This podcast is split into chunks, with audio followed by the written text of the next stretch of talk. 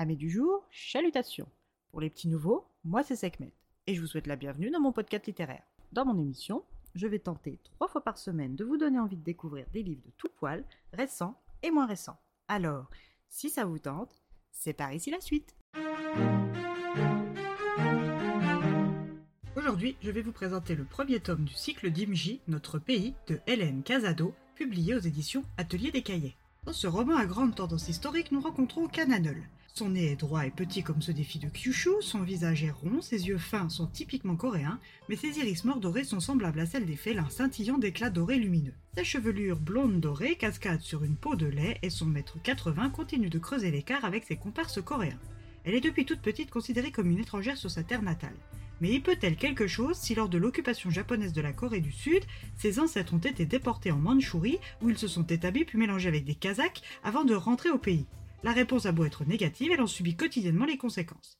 Mais cet héritage lui a forgé un caractère ouvert et c'est pour cette raison qu'elle suit, malgré le désaccord de ses aînés, des études de langue dont le japonais. Pour Hanol, il est grand temps de passer à la suite. La Corée du Sud et le Japon ne sont plus en guerre, et pour elle, qui rêve de mondialisation, le passé doit être pardonné. Fille de médecin, elle ne tient pas à suivre la voie paternelle, mais aime apprendre tout de même les gestes qui sauvent et les premiers soins. Avec son groupe d'amis, composé d'Unjung, Sin, Varun et Minjae, ils décident de faire une sortie tous ensemble au parc naturel de Suncheon pour le week-end.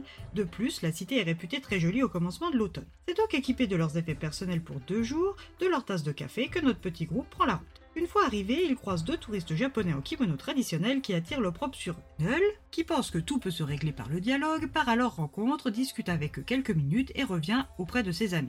Elle leur explique que ce couple vient tout juste de se marier et que comme ils adorent la Corée du Sud, ils sont là en lune de miel et se prennent en photo en kimono pour cette raison et non par volonté de provoquer comme les anciens et Minjae l'avaient laissé entendre. Il est compréhensible, voire acceptable pour Annel que les anciens tiennent ce genre de propos, elle ne l'admet pas de l'un des membres de leur cercle d'amis.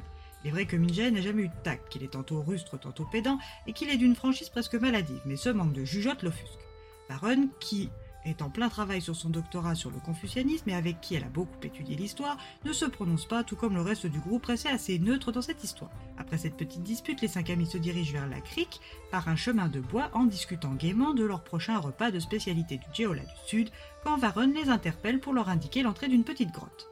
La descente se déroule plutôt bien pour Sin et Jun, suivi de près par Varun qui cherchait de bons appuis. Plus habitué aux escaliers de ville qu'aux corniches du littoral qu'il était, il avançait d'un pas mal assuré.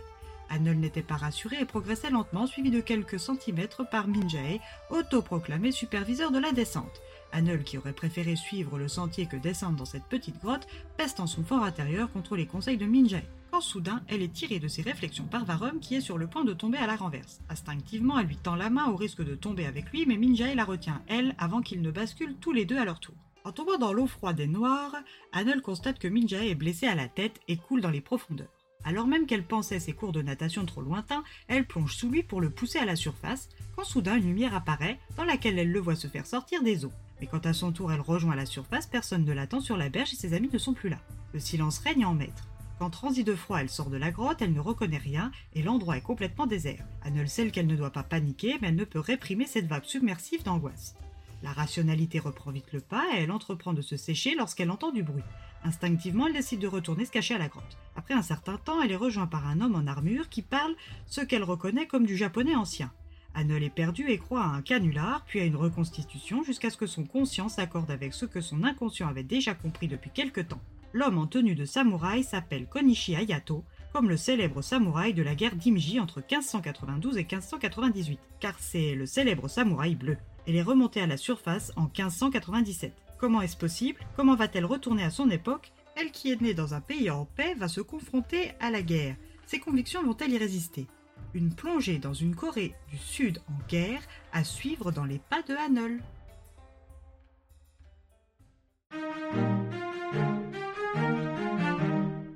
Une lecture plaisante, enrichissante et rythmée. Le parcours de Hanel nous emmène à la découverte d'un pan de l'histoire coréenne peu connu et qui mérite de la visibilité car riche en enseignements.